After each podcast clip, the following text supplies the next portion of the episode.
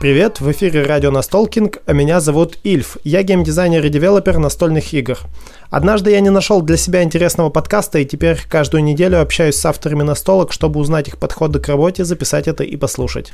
Для меня важно сыграть с автором вживую и сразу зафиксировать свежие мысли на этот счет.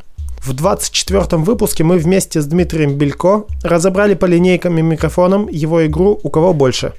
Мы только что в нее сыграли, но даже если у вас не было такой возможности, вам все равно будет интересно послушать, как делаются настолки.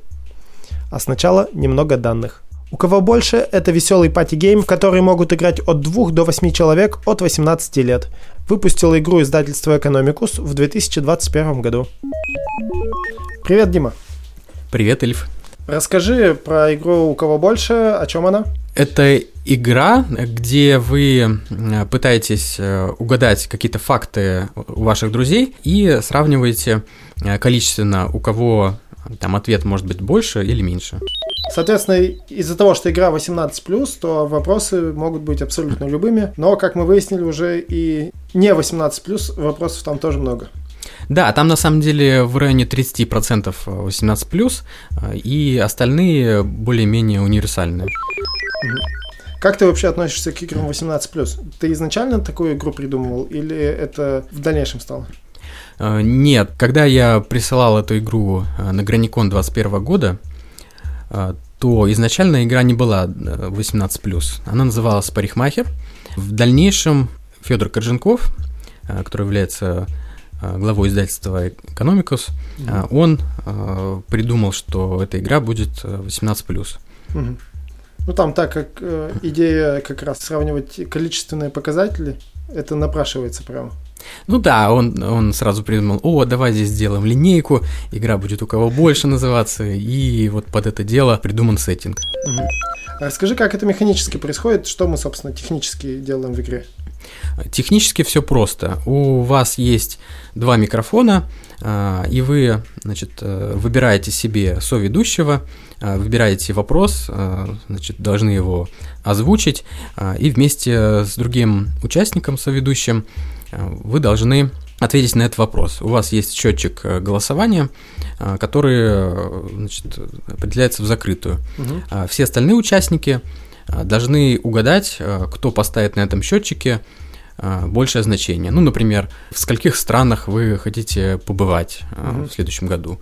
Вот, кто-то хочет э, там, в трех странах побывать, кто-то хочет в пяти, угу. и вы э, тем самым, зная своих друзей, да и даже если не знаете, то пытаетесь догадаться, угу. кто хочет посетить больше стран. Угу. И ставите на этого человека. Значит, если угадали, то двигайтесь по шкале. Ага.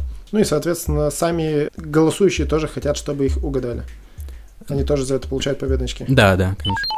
В игре 100 карточек, на каждой по 6 вопросов. Как вообще происходит генерация этих вопросов? Как вы их придумывали в таком количестве? О, если бы мы это делали сейчас, мы бы, конечно, воспользовались чатом GPT, ага. Э, и это было бы очень быстро и просто. А тогда, конечно, каждый вопрос нужно было придумать самому. А, то есть тут нам э, помогала команда непосредственно разработчиков. Это Николай Золотарев, угу. Федор Корженков, его жена, ну и мы как авторы. Вот. Ну и так вот, в общем, набралось 600 э, вопросов.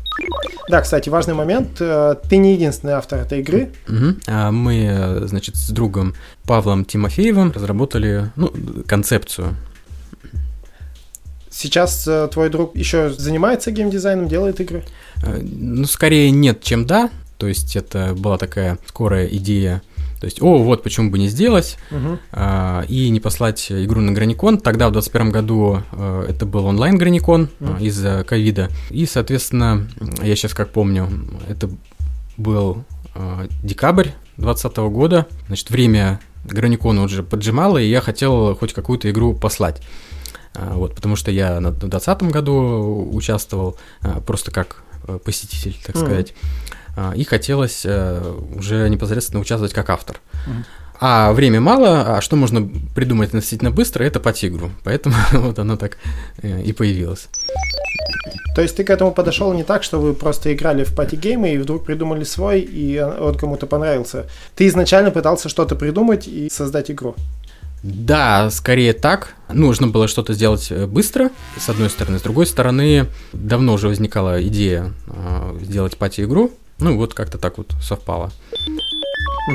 С тех пор, как ты стал издаваемым автором, что для тебя э, геймдизайн? Это хобби или работа? И хочешь ли ты превратить это в свою работу в дальнейшем?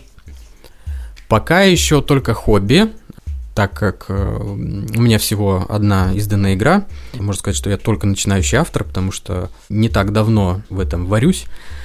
Э, очень хотелось бы повышать свой профессионализм, но вдруг получится в дальнейшем стать более профессиональным то есть и ну, непосредственно получать э, больше дохода от этого, так как мне это очень нравится.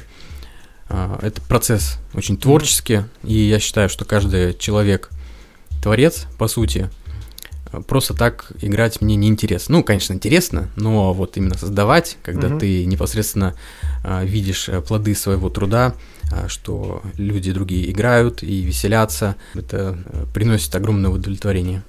Я считаю, что каждый человек должен заниматься любым вообще видом творчества, потому что только оно приносит удовлетворение жизни. Угу. Почему именно настольный геймдизайн?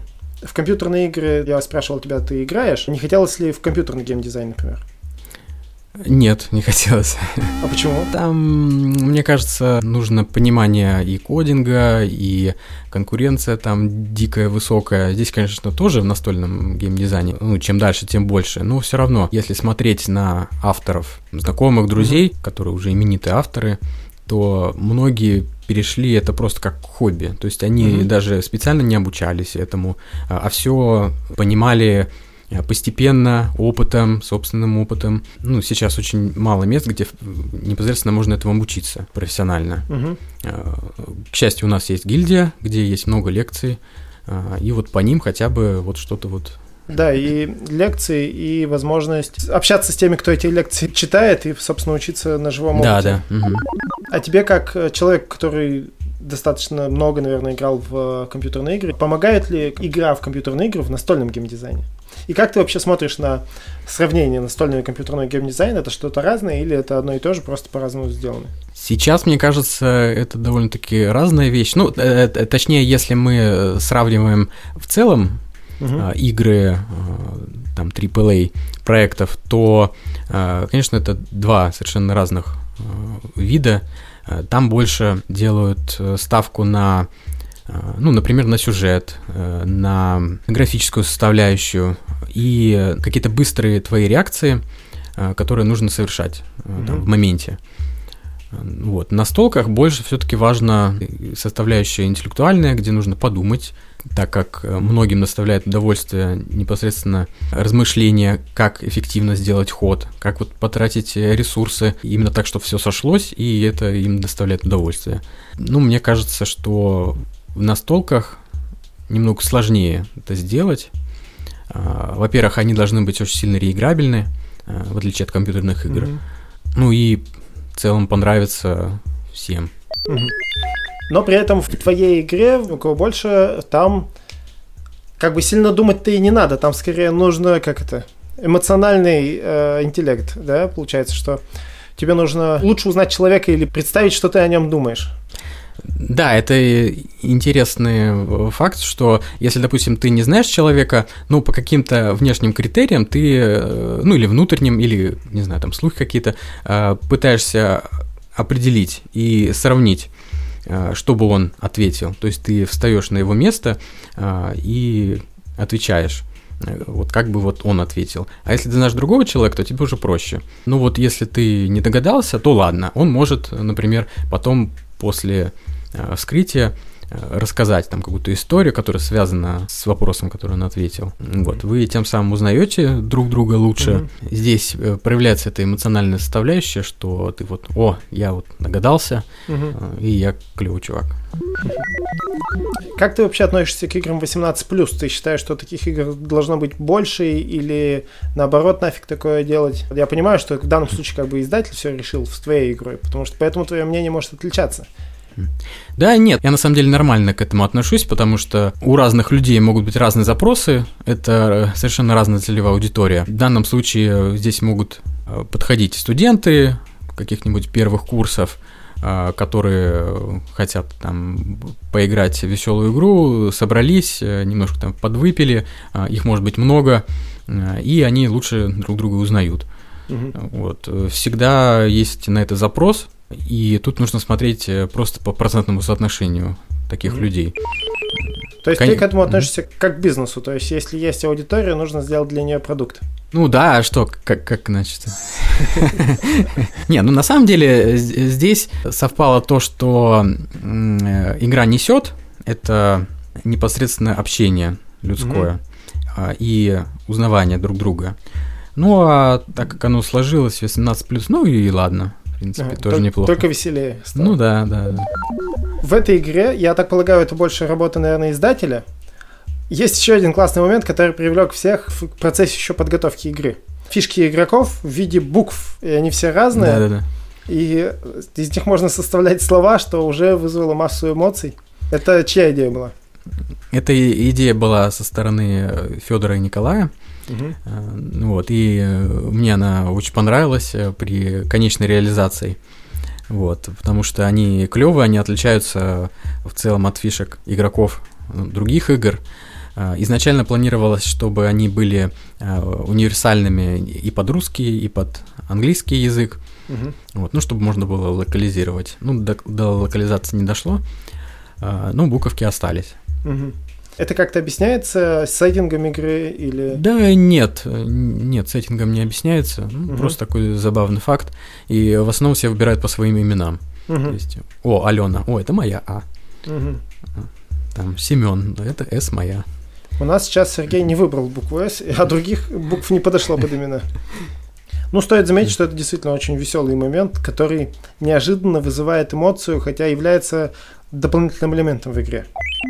Я вот сейчас думаю и понимаю, что в игре есть прикольные отдельные элементы, которые как бы не являются основной механикой, а являются какими-то поддерживающими механиками, но при этом вызывают прикольные эмоции, то есть э, прикольные маленькие элементы, которые бросаются в глаза – Mm-hmm. Например, и вот эти буковки игроков, и линейка, это которая является счетчиком игры, то есть все такое необычное.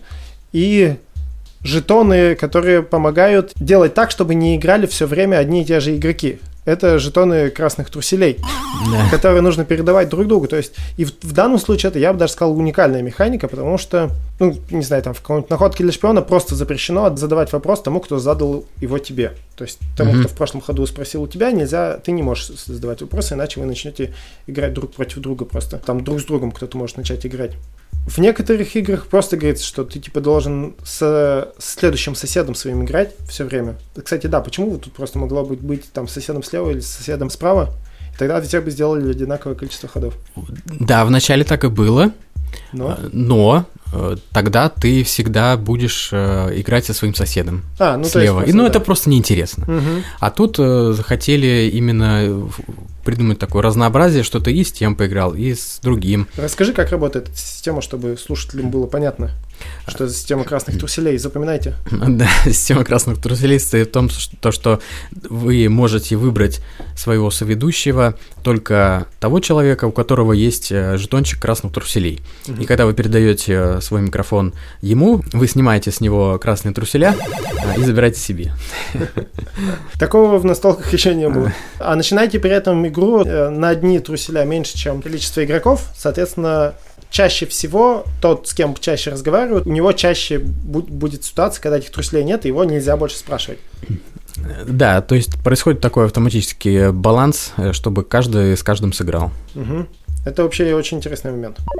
Еще жетон красных труселей э, делает интересную вещь. Там спрятано что-то, чего игроки не знают, а это или плюс, или минус очки в конце игры. Не имело бы смысла их, например, знать, какой у тебя жетон, и пытаться от него избавиться. Или наоборот получить больше. Нет, потому что вы рано или поздно будете знать, у кого эти красные труселя. Ага. А, ну да, Если он отрицательный, тогда вы у него просто не будете брать, и угу. он останется ничем. Ну да, ну просто получается, что это какой-то неожиданный момент, который ты ну, он, никак не может повлиять. Да, никак. Ну, это же, это же фановая игра, ага. это же не евро. Здесь как бы плюс одну очку, плюс плюс-минус, ага. ни на что не влияет. А вот, кстати, интересный момент. Есть много пати-геймов, которые иногда бывает такое, что люди и не знают о том, что можно считать очки. Например, тот же Dixit или Imaginarium, э, не все игроки считают очки, как мы выяснили.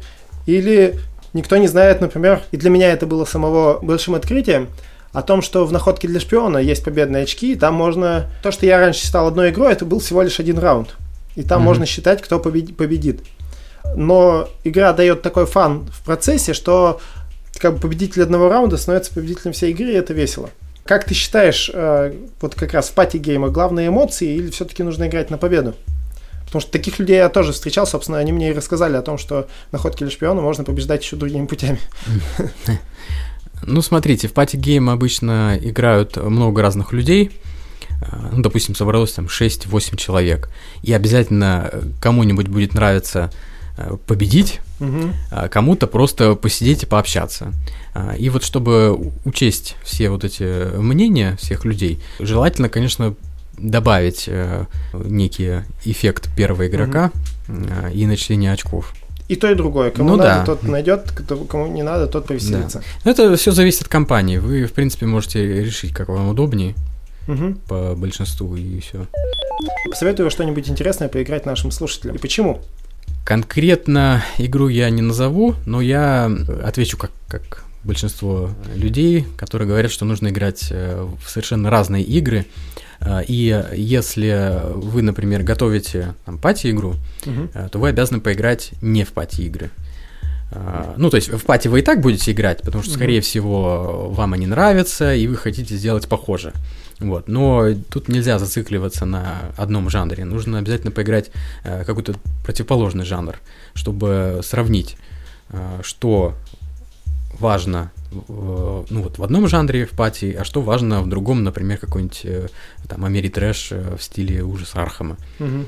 Ну вот. Да, мне кажется, начинающему автору важно поиграть э, в разные э, жанры, э, даже противоположные. А у тебя есть какая-нибудь игра, которая тебя вдохновила? Ну, собственно, э, как, поиграв в которую ты подумал, вот надо заняться геймдизайном. Или которая тебя вдохновила, или произвела на какой-то эффект на тебя. Ну, скорее нет, чем да. То есть я в целом играл на столке, но не знаю, просто в какой-то момент э, проснулся, шел где-то и для себя решил, что вот э, надо делать на столке. Мгм. И, все. Озарение. Это тоже интересный подход. Большое спасибо за интересные ответы. Надеюсь, мы услышимся еще с тобой с новыми играми. Спасибо, что позвал. Да, очень надеюсь. В этом выпуске радио Настолкинг мы разговаривали с Дмитрием Белько о его игре «У кого больше». Если вам интересно слушать этот подкаст, можете поддержать нас ВКонтакте. Подписаться на радио Настолкинг можно на всех основных площадках для подкастов, а также вступайте в наше сообщество Настолкинг в ВК и Телеграме. На этом наша радиостанция заканчивает свою работу. Пока!